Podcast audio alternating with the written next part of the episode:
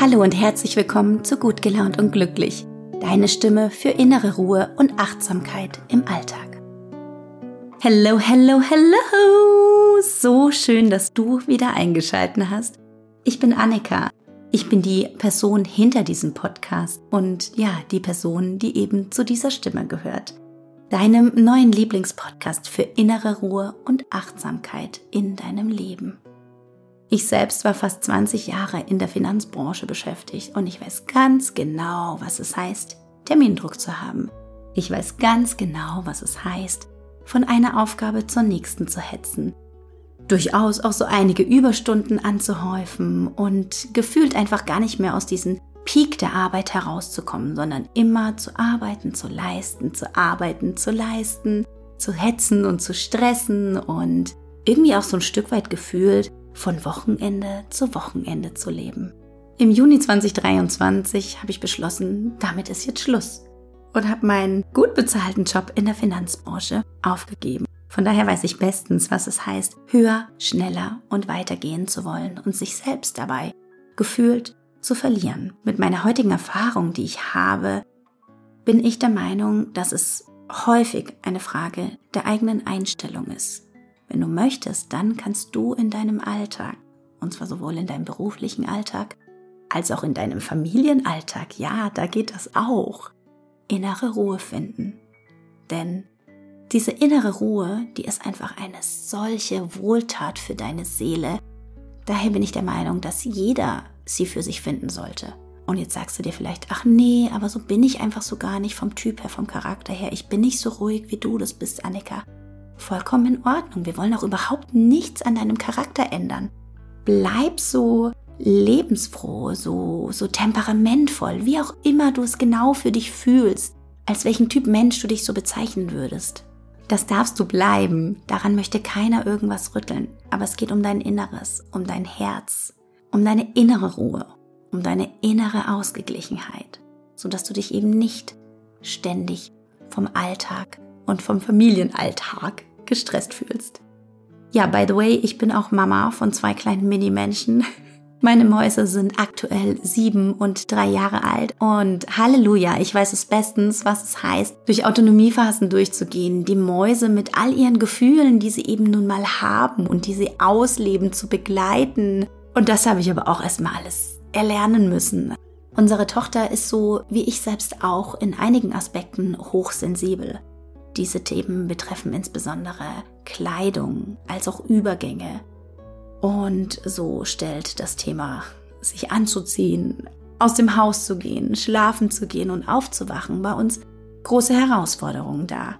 Das kann ich dir heute sagen, rückblickend. Das mussten wir auch alles erstmal entsprechend erlernen und auch damit umgehen lernen. Und ich, ich weiß, wie es ist, dass dein Kind dich zur Weißglut treibt und du irgendwie nicht weißt, was soll das jetzt? Bin ich im falschen Film? Ich möchte am liebsten wegrennen und dann, dann, dann, dann rennst du nicht weg, sondern du brüllst. Und das haben wir alle schon gemacht und dann brauchen wir uns auch nichts anderes zu erzählen. Und dann, dann ist der Frust einmal raus und dann sitzt ihr beide betröppelt da, weil du dir denkst, Mist, wollte ich nicht. Wollte mein Kind jetzt nicht so anbrüllen, aber ist nun mal passiert. Dann kannst du auch nicht in dieser Situation hängen bleiben und stecken bleiben. Nein, dann heißt es, aus dieser Situation zu lernen darüber zu sprechen, ihr beiden auch, dass es eben nicht in Ordnung, nicht richtig so war, aber dass es jetzt so gelaufen ist und für die Zukunft rauszulernen und zu schauen, wie du das Ganze für dich ändern kannst. Daher ist diese innere Ruhe aus meiner Sicht so unglaublich wichtig. Für dich selbst, um zu deinem eigenen Seelenfrieden zu finden, aber auch für den Familienalltag, um einfach all diese Herausforderungen, die wir dort haben, entsprechend meistern zu können. Ja, ein weitgehend harmonisches Familien miteinander zu haben. Soweit zur Vorgeschichte. Jetzt nimm dir Zettel und Stift, denn jetzt kommen eben entsprechend einzelne Werkzeuge und Möglichkeiten, die du anwenden kannst, um zu mehr innerer Ruhe zu finden. Der allererste Punkt, und der geht wirklich, wirklich super duper duper duper easy und das bekommst du hin. Lauf langsamer wenn du dich das nächste Mal dabei ertappst, dass du dir denkst, ah, ich muss schnell noch dahin und ich muss schnell noch das machen und ich laufe noch schnell zum Auto, dann denk bitte an mich. Denk an meine Stimme in deinem Kopf, die sagt, stopp, lauf langsamer. Mach das mal so total bewusst und du fährst automatisch dein Nervensystem und dein ganzes Gemüt herunter, indem du einfach langsamer gehst. Dieses langsamer Gehen, das bezieht für mich auch ein, dass du langsamer zu deinen Kindern gehst. Weil wir müssen da nicht immer hinrennen und sofort hinspringen und beim kleinsten Gemecker aufspringen. Nein, wir können auch erstmal in unserer Ruhe bleiben, abwarten, schauen, was ist und dann in aller Ruhe zu den Kindern gehen. Selbstverständlich gibt es Ausnahmefälle, wenn gerade ein Unfall ist oder irgendwie ein totaler Streit herrscht. Aber jetzt sind wir mal ehrlich. In 95 Prozent der Fällen, da rennen wir einfach total hysterisch zu unseren Kindern hin und es wäre vielleicht gar nicht so notwendig gewesen. Das war Werkzeug Nummer eins. Geh langsamer. Geh einfach langsamer. Probier es aus. Zweite Möglichkeit, die du hast und die ich dir unglaublich ans Herz lege umzusetzen. Du selbst bist Herr oder Herrin deines eigenen Freizeitstresses. Wenn du es total magst, so viel verplant zu sein und so viele Punkte in deinem Nachmittag drin zu haben, dann ist das auch vollkommen in Ordnung. Wenn du für dich selbst schon mal gesagt oder gedacht hast, oh, das ist mir jetzt eigentlich zu viel, jetzt muss ich noch zum Schwimmkurs hetzen und dann hat der da noch Fußball und dann noch das, dann schaut doch einfach mal ehrlich auf euren Wochenplan drauf, ob das alles wirklich so sein muss. Vielleicht kann man doch die ein oder andere sportliche Aktivität am Nachmittag streichen. Ja, ich habe es gesagt, streichen. Du musst es nicht alles machen dann fällt halt der eine Besuch oder der andere Besuch einfach mal aus. Oder du fragst Oma oder Opa, ob sie etwas übernehmen können. Oder vielleicht können die Kinder auch schon selbst hinlaufen. Also guck mal wirklich total bewusst auf deinen Wochenplan drauf. Wenn er für dich so vollkommen in Ordnung ist, wie er ist, fair enough, dann lässt du das so, dann änderst du nichts daran. Wenn du dich aber selbst von deiner eigenen Alltagswoche gestresst fühlst, dann solltest du etwas daran ändern. Bei uns war es beispielsweise ganz konkret so, dass dieses morgendliche wir stehen auf, wir ziehen uns an, wir schauen, dass wir zum Auto kommen, weil wir pünktlich in der Schule und beim Kindergarten sein müssen. Diese morgendliche Routine empfinde ich selbst häufig bei uns morgens als nicht so artgerecht und wir müssen einfach nur zack, zack, zack machen und ins Spiel kommen dürfen meine beiden da leider so gar nicht und das finde ich halt total doof. Und dann war es jetzt im Winter eben noch dazu so, dass dann unsere Autoscheibe ständig eingefroren war und dann gehst du schon in den totalen Stress einfach nur los. Und da habe ich für mich erkannt, okay, ich stelle den Wecker 15 Minuten früher. Habe ich zwar an sich keine große Lust drauf, weil ich schlafe ganz gerne. So hat es für mich aus dieser morgendlichen Routine den Stress herausgenommen und hat sich eben deutlich angenehmer angefühlt. Aber attention please. Was jetzt auch nicht heißt, dass hier alles morgendlich total geschmiert läuft. Ne? Also es kommt natürlich immer total auf die Tagesform eines jeden unserer Familienmitglieder mit drauf an und das sind nicht nur die Kinder. Plus, wir haben immer noch das Thema, unserer örtlichen Übergänge, also wo es bei uns regelmäßig knallt, ist bei uns im Flur. Da stehe ich da und denke mir, ich liebe dich, aber du bist die Geduldsprobe meines Lebens.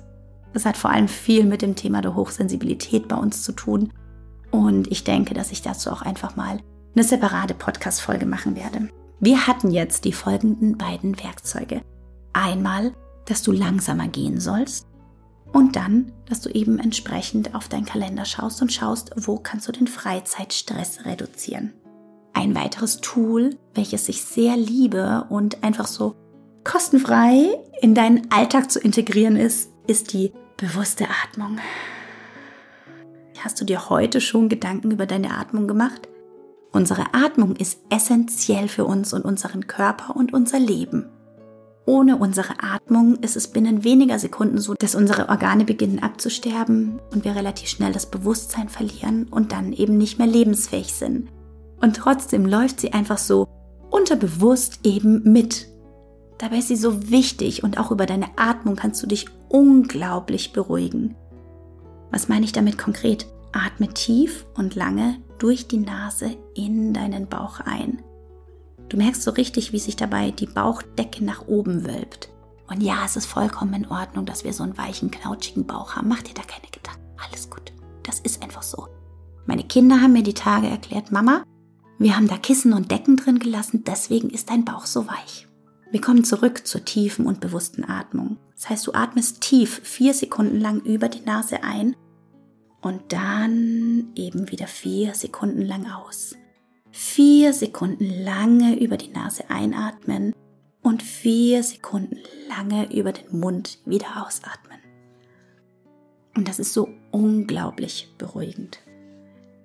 Das Leben besteht aus Wellen, aus einzelnen Phasen.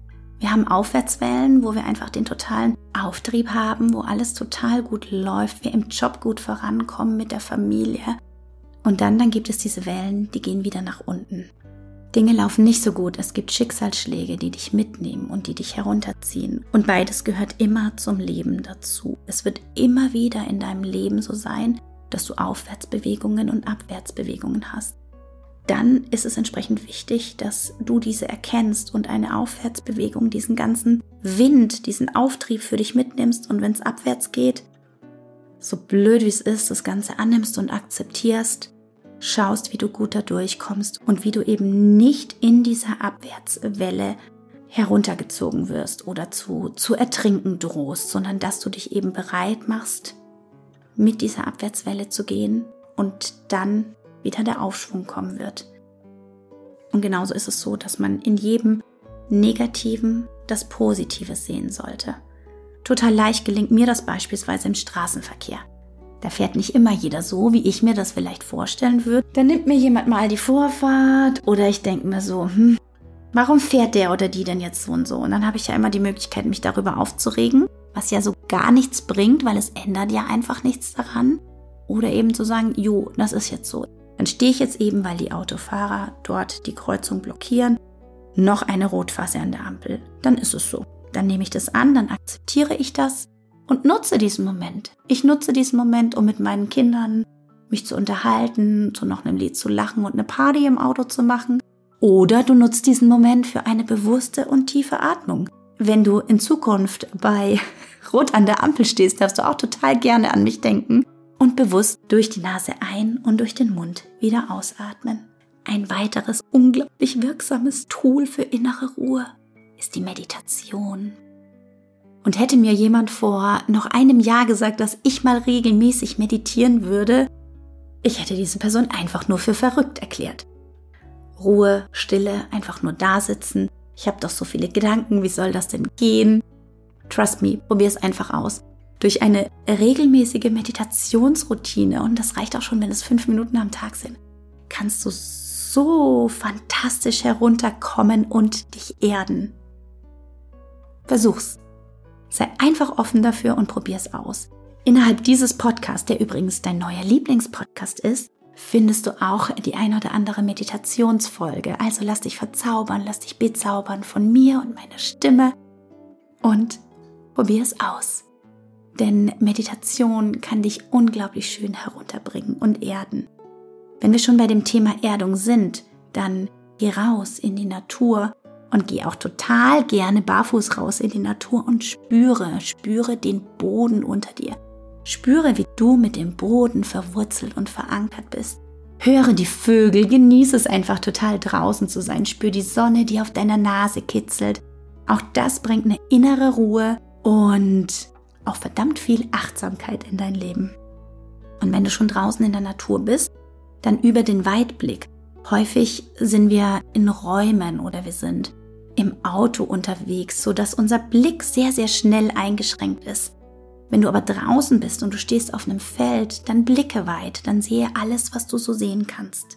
Hab Vertrauen, hab ein ganz tiefes Urvertrauen, dass das Leben es mit dir gut meint. Handle nicht aus der Angst heraus, sondern handle aus einem ganz, ganz tiefen Vertrauen in dich, in dein Leben und in das Universum. Und wenn wir mal so auf die Vergangenheit blicken, dann haben doch die meisten von uns so ihre eigenen Themen, die sie aus ihrer Kindheit, aus ihrer Schulzeit entsprechend mitgebracht haben. Vielleicht auch aus der ein oder anderen Beziehung. Und daraus abgeleitet auch bestimmte Glaubenssätze, die bei uns im Kopf drin sind und die uns einfach so durch unser Leben führen und unser Handeln immer wieder unterbewusst steuern. Und ich weiß genau, wovon ich spreche. Ich habe eine sehr schräge Kindheit. Heute kann ich total darüber lachen, wenn du eben Themen aus deiner Kindheit, aus deiner Schulzeit mitgebracht hast, dann verdräng sie nicht, sondern arbeite an ihnen. Befass dich mit ihnen, geh in die Reflexion, versuch zu verstehen, wieso, weshalb, warum das alles so gekommen ist und löse diese Themen für dich auf. Verdrängen bringt nichts, sie werden dich immer wieder einholen. Es ist an dir, an deinen eigenen Themen, deiner Vergangenheit und deinen Glaubenssätzen zu arbeiten, um für dich selbst im Leben glücklich werden zu können. Vergleiche dich nicht. Ach, mit Vergleichen, da fangen doch immer die hässlichsten Geschichten an, oder? Gerade in der Schulzeit, ist dann auch immer so. Dann wird durch Noten viel verglichen und du kommst da automatisch in so einen Leistungsdruck hinein. Bringt aus meiner Sicht nichts. Es bringt nichts zu vergleichen. Und wenn du vergleichen möchtest, dann vergleich dich gerne mit deiner Person von gestern und deiner Person von morgen. Ein weiteres Werkzeug, mit dem du innere Ruhe und Glück in dein Leben ziehen kannst, ist das Tool der Dankbarkeit. Eigne dir eine Dankbarkeitsroutine an.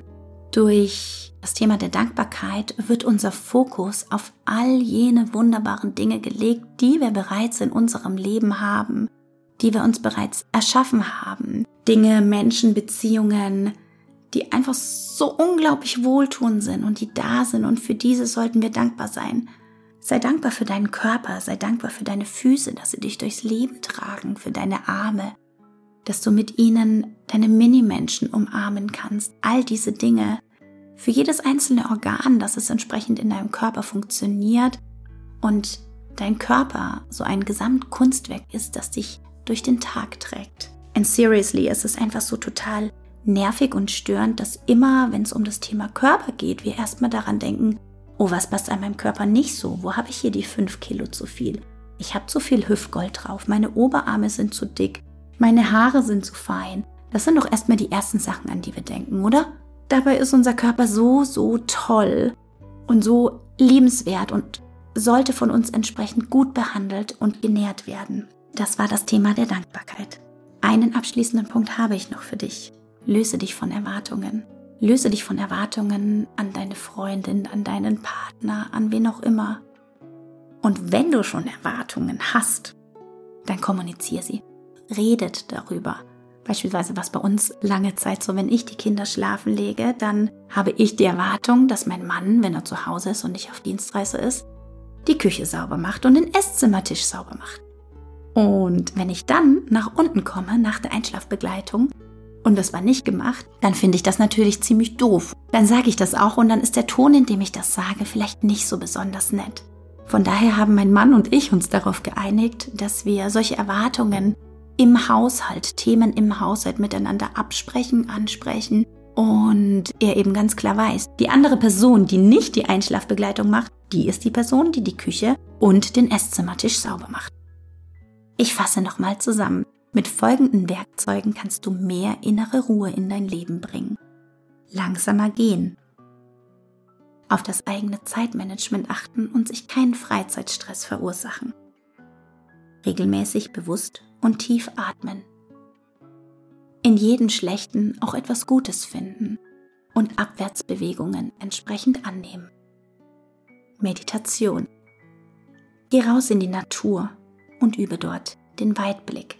Lass dich von der Natur erden. Hab Vertrauen.